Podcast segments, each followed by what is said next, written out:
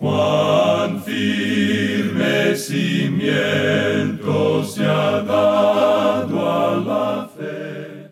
A través de la Biblia, un análisis de la Biblia libro por libro que le ayudará a crecer espiritualmente. Estos estudios fueron diseñados por el Dr. J. Vernon McGee. Acompáñenos en este fascinante recorrido a través de la Biblia. La palabra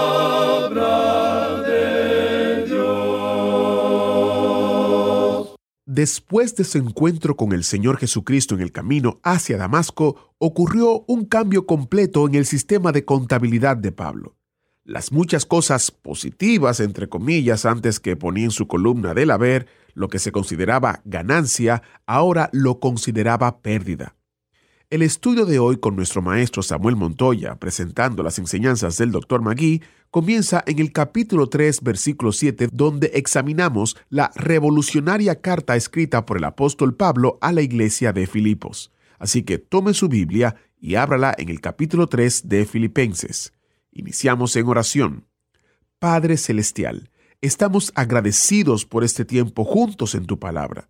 Abre nuestras mentes para entender y nuestros corazones para recibir el mensaje que tienes para nosotros en el día de hoy. Te lo pedimos en el nombre de Jesús. Amén. Con nosotros, nuestro maestro Samuel Montoya y el estudio bíblico de hoy. En este día, amigo oyente, llegamos una vez más a este maravilloso tercer capítulo de la epístola del apóstol San Pablo a los filipenses. Vamos a comenzar nuestra lectura en el versículo 7. En nuestro programa anterior vimos que Pablo mencionaba para nosotros las cosas en las cuales él podía confiar y en las cuales él confiaba cuando tenía puesta su confianza en la carne. Es decir, que él creía que sus buenas obras, su religión, sus ritos, sus sacrificios, todo lo que él hacía contribuía para su salvación.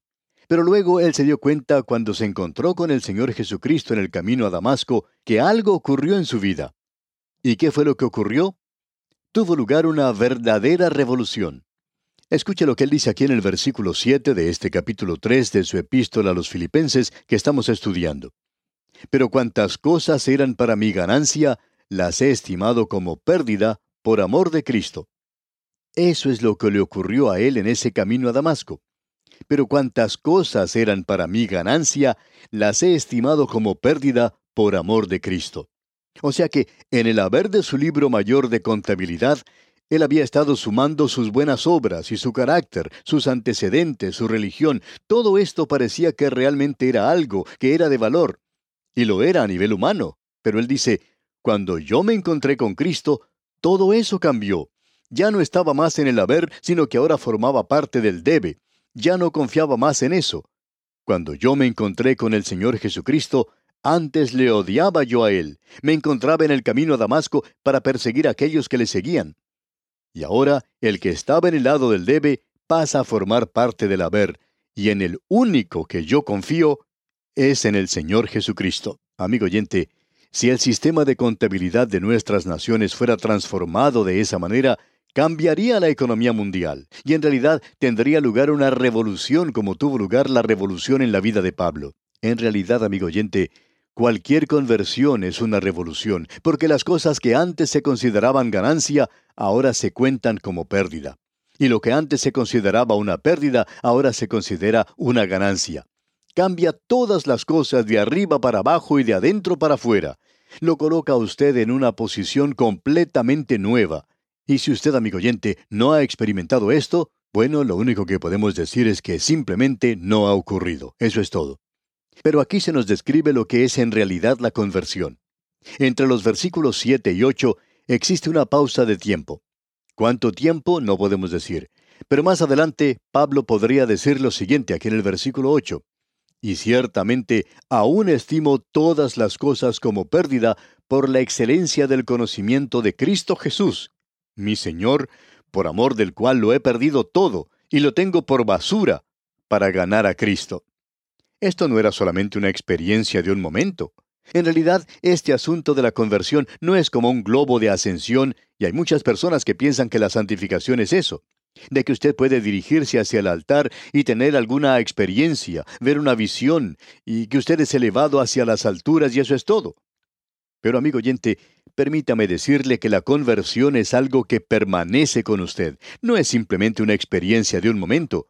Ocurre en un momento, pero continúa. La santificación es un andar, y el andar no es algo que usted hace en el aire como si se encontrara en una parte de un globo de ascensión. Un andar, un caminar, es un andar aquí mismo, aquí abajo, día a día y momento a momento. Pablo está diciendo aquí, desde el momento en que me encontré con Cristo, ese conocimiento de Jesucristo es lo más importante de mi pensar. Y luego él dice también, por eso he perdido todo lo que tenía, todas estas cosas en las cuales yo confiaba, ahora ya no lo hago. Y Pablo añade, todas las cosas que yo tenía antes y que consideraba maravillosas, todas mis posesiones, ahora lo pongo por basura. Esa es una declaración bastante fuerte, amigo oyente. Pablo está diciendo, yo estoy botando mi religión a la basura. Y eso es lo que muchas personas necesitan hacer en el día de hoy. El doctor Carroll dijo en cierta ocasión, Cuando yo me convertí, perdí mi religión. Y hay muchas personas hoy, amigo oyente, que necesitan de veras perder su religión y encontrar a Cristo Jesús como lo hizo Pablo. Él perdió su religión. No solo la perdió, sino que la arrojó a la basura. Ya antes la había tenido sobre la mesa como si fuera la posesión más preciada de su vida. Esta es la revolución que ocurrió. Y ahora él declara esto en términos teológicos de una manera maravillosa, y esta es la explicación teológica de lo que le ocurrió a él. Leamos el versículo 9. Y ser hallado en él, no teniendo mi propia justicia, que es por la ley, sino la que es por la fe de Cristo, la justicia que es de Dios por la fe. Sobre este versículo ponemos a Juan Bunyan, quien andando por un cañaveral durante la noche, pensando cómo podría presentarse él ante Dios, hizo la siguiente declaración. Cuando yo fui a Cristo, me vi simplemente como un pecador, me vi a mí mismo como pecado desde la coronilla hasta mis pies. Yo era pecado. Y cuando fui a Él, vi que no tenía nada, que Él lo tenía todo. Y este es el versículo, dijo él, que le vino a la mente esa noche cuando estaba caminando por el campo en esa ocasión. Y ser hallado en Él, no teniendo mi propia justicia. Su propia justicia, como Él nos dice muy claramente, es de la ley, es decir, el guardar la ley. Él podía jactarse del hecho de que él guardaba el día sábado. Y luego Pablo dice, Nadie os juzgue en cuanto al día sábado. Dios no me va a juzgar a mí, y yo no voy a permitir que usted me juzgue. Ah, quizá usted pueda hacer una declaración como esa, pero esa declaración, amigo oyente, no tiene ningún valor por lo que él dice aquí en cuanto a la propia justicia. Nosotros quizá podríamos jactarnos del hecho de que predicamos tantas veces durante el año, que tenemos programas todos los días, pero esto es en realidad nada, amigo oyente. Esto no agrega nada en cuanto a la salvación. Mi propia justicia es una justicia legal en cuanto a la salvación, y Dios ya ha dicho, la justicia del hombre es como trapos de inmundicia ante él. Y Dios no está aceptando cosas así, amigo oyente. Él está aceptando a pecadores inmundos. Sí, y Él es quien los puede limpiar. Pablo, por lo tanto, había abandonado todo reclamo en cuanto a su propia justicia. Amigo oyente, cuando usted viene a Cristo Jesús, usted se acerca a Él como una persona en bancarrota. Usted no tiene nada que ofrecerle a Él. Debemos mirar eso, debemos considerar eso y decirlo tal cual es. ¿Qué es lo que usted tiene y Dios puede usar? En cierta ocasión, un matrimonio se convirtió a Cristo. Ambos tenían mucho talento. Eran artistas que habían actuado en clubes nocturnos y eran en realidad personas muy atractivas. Mirándolos desde el punto de vista humano, lo tenían todo. En cierta ocasión dieron su testimonio y el joven dijo que ahora que había sido convertido, iba a tomar ese maravilloso talento que él tenía y utilizarlo para Cristo. Luego el pastor le preguntó cuál era ese maravilloso talento que él tenía para usar para Cristo. Y le dijo, Tú bailabas en un club nocturno, Tú cantabas en un club nocturno, contabas historias y chistes en un club nocturno. ¿Piensas acaso que Cristo puede utilizar eso? Bueno, contestó que él no había pensado en eso de esa manera. Por tanto, el pastor le dijo, Mira, cuando te acercas a Cristo, te acercas a Él como en bancarrota. Tú no tienes nada que ofrecerle a Él. Tú te acercas a Él con las manos vacías. Tú eres, en realidad, un pordiosero. Tú no tienes nada, pero Él lo tiene todo y te lo está ofreciendo. Y este versículo 9 dice, y ser hallado en él, no teniendo mi propia justicia que es por la ley, sino la que es por la fe de Cristo, la justicia que es de Dios por la fe. Ahora la palabra importante aquí es por la fe. Esa es la única forma en que usted puede obtenerlo. Usted no puede trabajar para lograrlo, tampoco lo puede comprar, ni lo puede robar siquiera.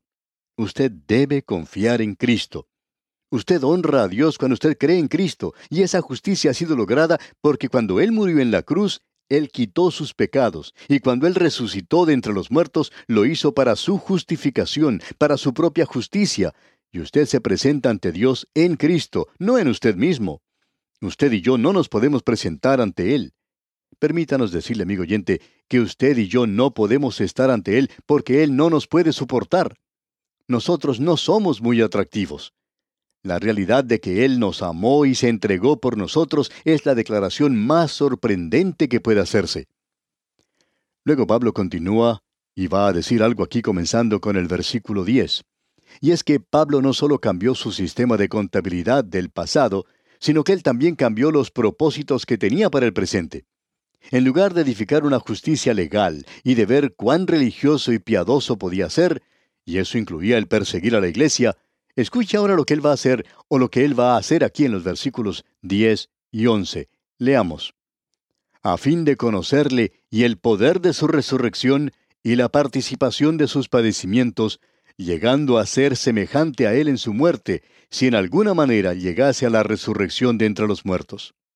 Ahora, habiendo sido salvo por fe, esto puede darle la impresión de que no hay ninguna motivación en cuanto a la conducta en las obras.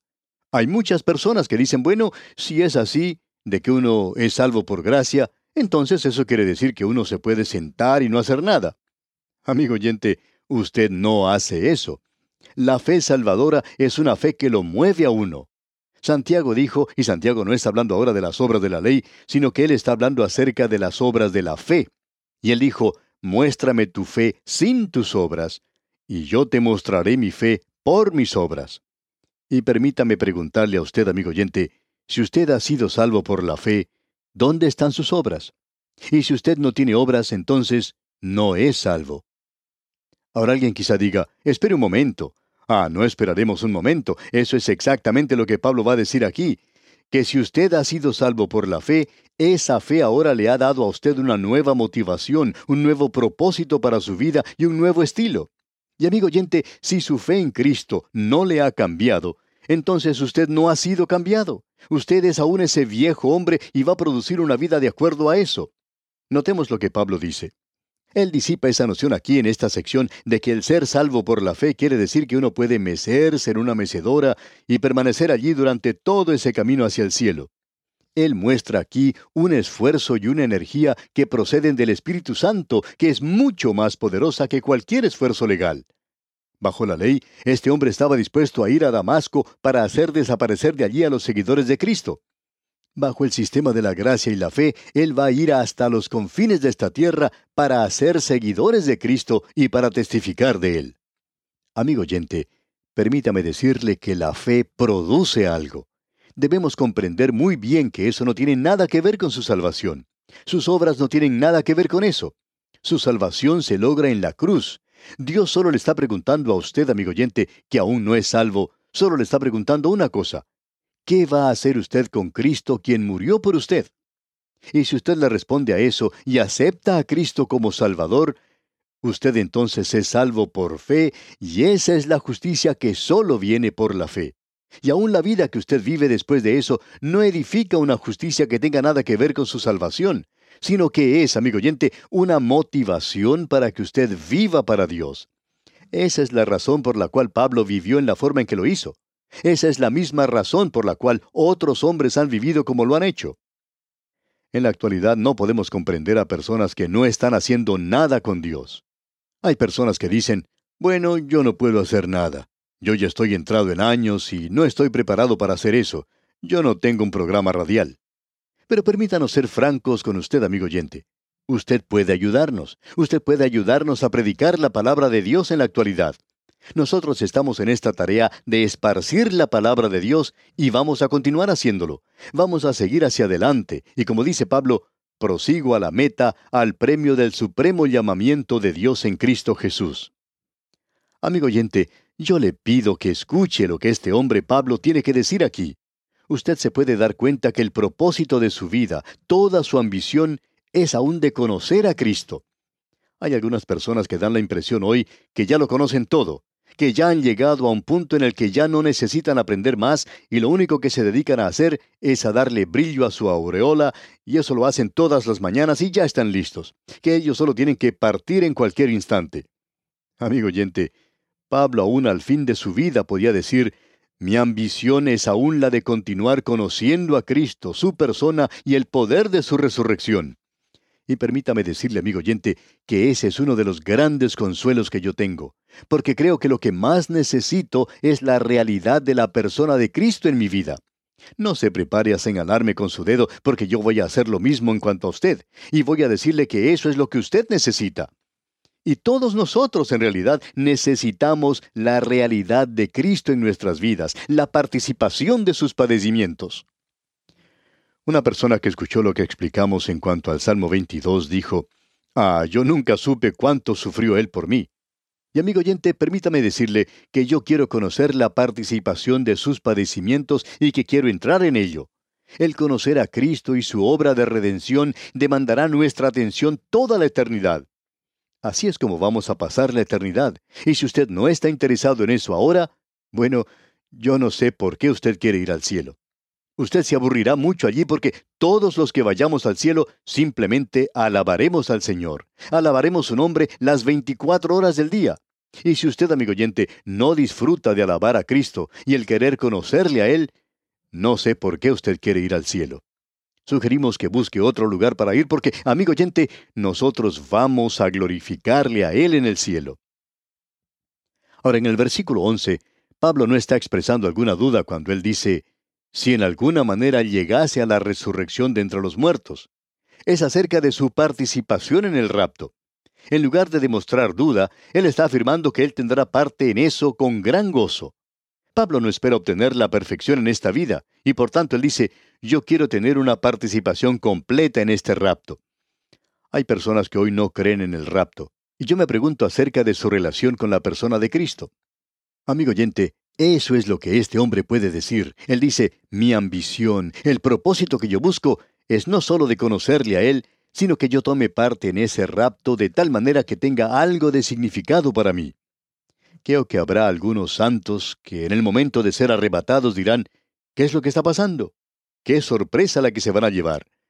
Veamos ahora lo que dice Pablo aquí en el versículo 12 de este capítulo 3 de su epístola a los filipenses. Dice Pablo, no que lo haya alcanzado ya, ni que ya sea perfecto, sino que prosigo por ver si logro asir aquello para lo cual fui también asido por Cristo Jesús. Creemos que lo que él está diciendo aquí es que él se da cuenta que no podrá lograr la perfección aquí, que eso no lo detiene en su camino en esa dirección. Nosotros debemos crecer, como lo dijo Pedro, en la gracia y en el conocimiento de Cristo.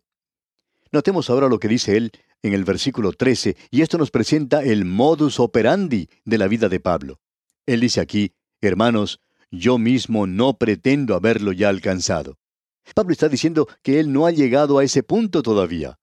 Y hoy, amigo oyente, hay tantos santos que se sienten cómodos y se sienten cómodos en su ignorancia. Piensan que ya lo saben todo.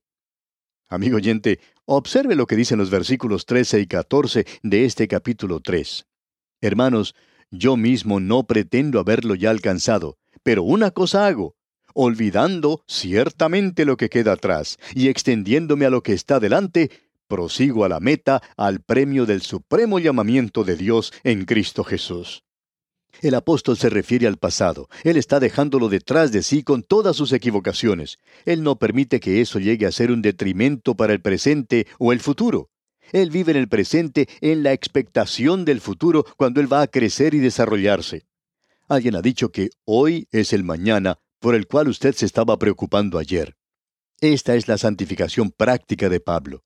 ¿Cuán real es esto? Y él dice, yo estoy corriendo una carrera y hay un premio para el vivir cristiano.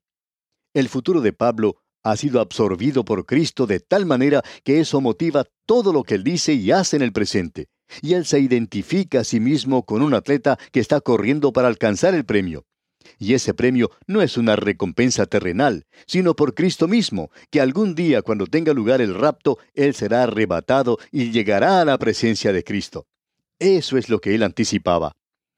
Hay muchos de nosotros que hoy necesitamos entrar en esta carrera de la vida. Creemos que hay muchos creyentes en la actualidad que son como esa historia que hemos escuchado acerca de una jovencita que se encontraba en una fiesta en la cual estaban jugando para ver quién era el que podía hacer la cara más cómica. Al final, los organizadores se acercaron a ella y le dieron el premio y ella preguntó, Bueno, ¿y por qué me dan esto? Bueno, le dijeron, es el premio por hacer la cara más cómica. Y ella dijo, yo ni siquiera estaba jugando. Y yo creo, amigo oyente, que hay muchos creyentes hoy que no están jugando en esta experiencia maravillosa, tremenda, en esta aventura de vivir la vida cristiana. Qué emoción sería para nosotros si llegáramos primero. Pero una cosa hago, dice Pablo. Ah, el que podamos acusar nuestra vida hasta ese punto, qué maravilloso podría ser. Y aquí, amigo oyente, nos detenemos por hoy. Le recomendamos leer una vez más el resto del capítulo 3 de esta carta del apóstol Pablo a los filipenses. De esta forma, estará usted mejor informado y así le será más fácil comprender mejor el análisis de esta interesante epístola. Al despedirnos, dejamos con usted estas inspiradas palabras del apóstol Pablo prosigo a la meta, al premio del supremo llamamiento de Dios en Cristo Jesús. Hasta pronto, amigo oyente. Que Dios le bendiga es nuestra ferviente oración. Muchas gracias al maestro Samuel Montoya. Es nuestra oración que usted, amigo oyente, prosiga a la meta, que el supremo llamamiento de Dios en Cristo Jesús sea su foco de atención hoy. Si quisiera profundizar en el estudio de la palabra de Dios, queremos ayudarle visite a través de la biblia.org para conocer los varios recursos de estudio bíblico que ofrecemos gratuitamente, incluyendo el librito del Dr. Magui titulado Cómo tener paz en tiempos de ansiedad. El librito es una explicación de Filipenses capítulo 4 versos 6 y 7 y nos ayuda a entender que es posible reemplazar la ansiedad por la paz a través del poder de la oración. Para descargar su copia gratuita, visite a través de la biblia.org barra libritos, a través de la biblia.org barra libritos. Si quiere volver a escuchar el estudio de hoy o compartirlo con un familiar o amigo, visite a través de la biblia.org barra escuchar, a través de la biblia.org barra escuchar para descubrir las diferentes maneras de escuchar el programa, incluyendo la plataforma de streaming Spotify y a través de los enlaces que compartimos todos los días a través de las redes sociales o medios sociales. A través de la biblia.org barra escuchar. También recuerde compartir con nosotros su testimonio. Queremos saber cómo Dios está bendiciendo su vida a través del estudio de su palabra. El correo es atv@transmundial.org. atv@transmundial.org.